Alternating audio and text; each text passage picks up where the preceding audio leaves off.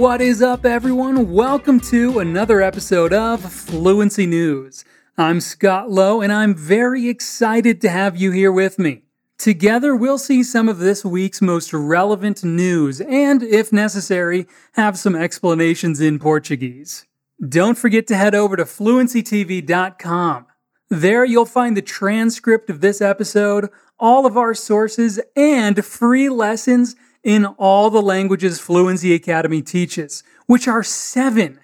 So go to fluencytv.com to get 100% good and free content, such as videos, live streams, ebooks, and other podcasts. But now, let's get started. The most unusual Olympics ended with a fitting closing ceremony. The usual speeches, performances, parades, and tributes played in front of tens of thousands of empty seats. For the past weeks, the athletes performed and records were broken. On television around the world, it may not have looked so unusual, but on the ground, there was an undeniable feeling of absence. An absence of cheering fans in the seats, an absence of parents embracing their medal winning children, an absence of the buzz that takes over Olympic cities, which makes taxi drivers, hotel clerks, and other residents want to eagerly talk about handball or table tennis with each other or with a visitor from another country. Tokyo has been a warm, courteous, and resourceful host, but also a troubled one. Outside the stadium, there were protests in the streets and cries of No Olympics, as the delegates, wonks, and team members left the show at the end. And when the Olympic cauldron was extinguished, the organizers quickly moved to a highlight reel for the Paralympics, which began on August 24th, and some fireworks. As usual, there was a segment devoted to the next Olympics host, but this year the video peek at Paris 2024 offered not only a sense of excitement about the next games, it also speculated that maybe there will soon be games that will be about running and jumping rather than testing and quarantining. Na notícia anterior, há o uso das palavras unusual e undeniable.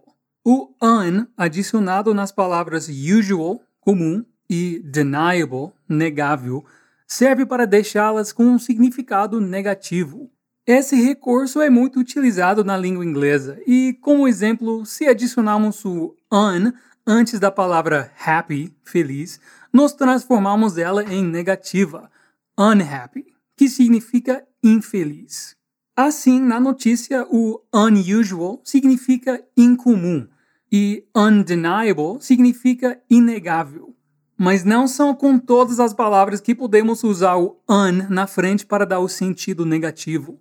Dependendo do início da palavra, usamos um determinado grupo de letras para fazermos essa transformação para o negativo, como em possible para impossible, appear para disappear e regular para irregular.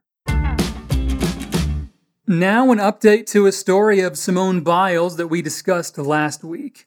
After she shared her struggles that she was suffering from the twisties, Biles won a bronze medal at the Tokyo Olympics in an emotional return to the Olympic gymnastics competition.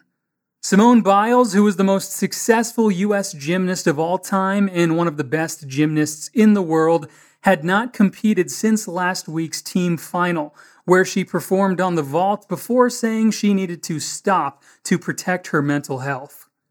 Before the start of this year's games, there was a chance of six possible gold medals for her in Tokyo. However, during the team final, she struggled to complete the planned number of twists in her vault and spilled out of the event.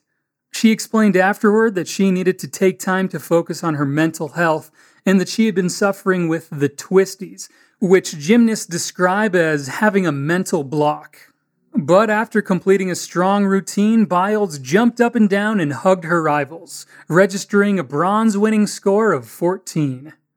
Biles said her problem was that her body and her mind weren't in sync, and that's why she couldn't wrap her head around it. She also added that it was a very hard time because she's trained her whole life and she was feeling physically ready. However, she has not yet confirmed her future plans in the sport following the Olympics, including the 2024 Paris Olympics.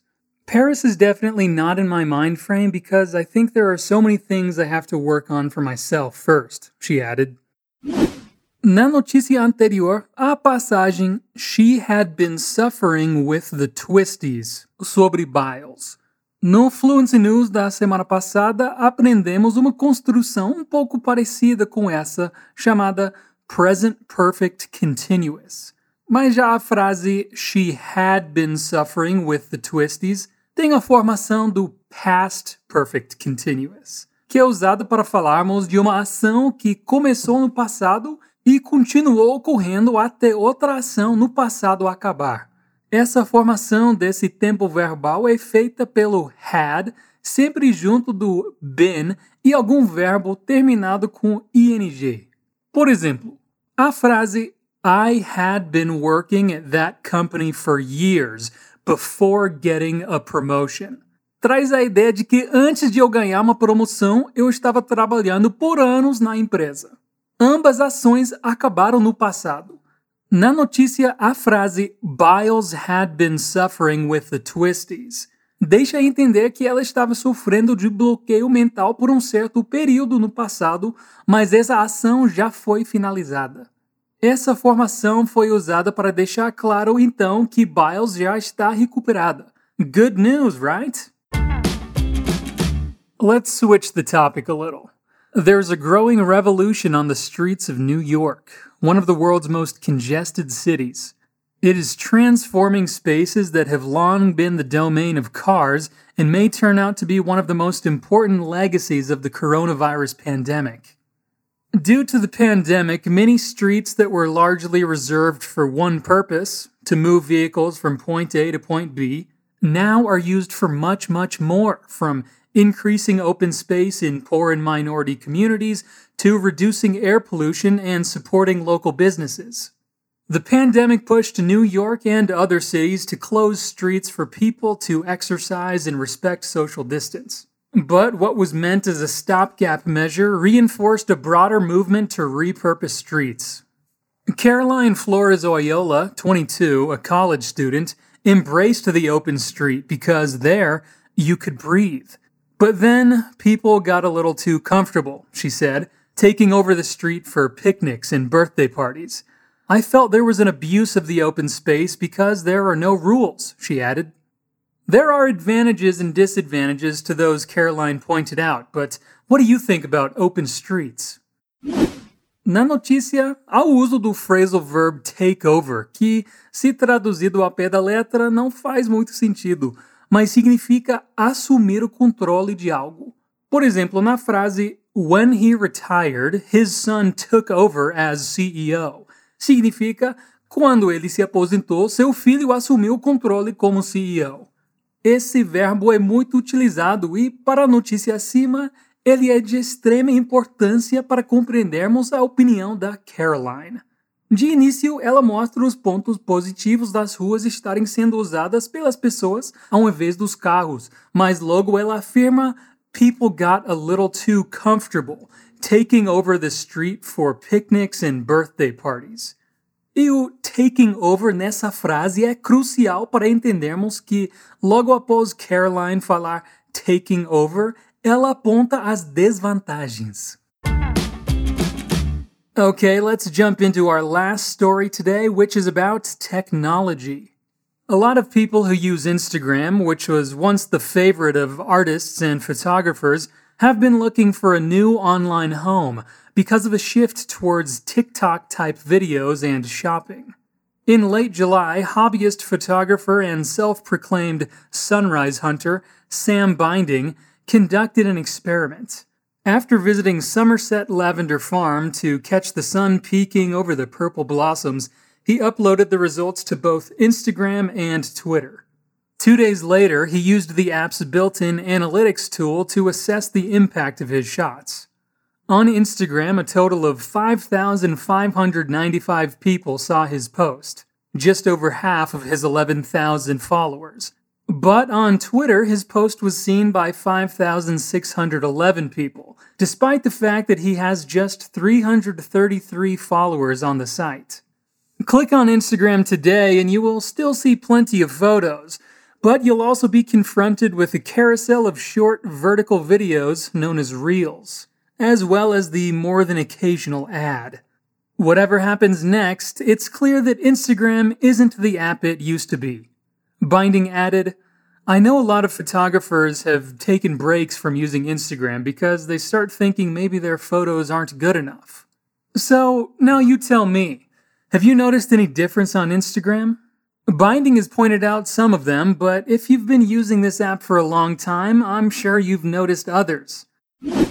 By the way, na notícia Binding fala sobre duas redes sociais, Instagram e Twitter.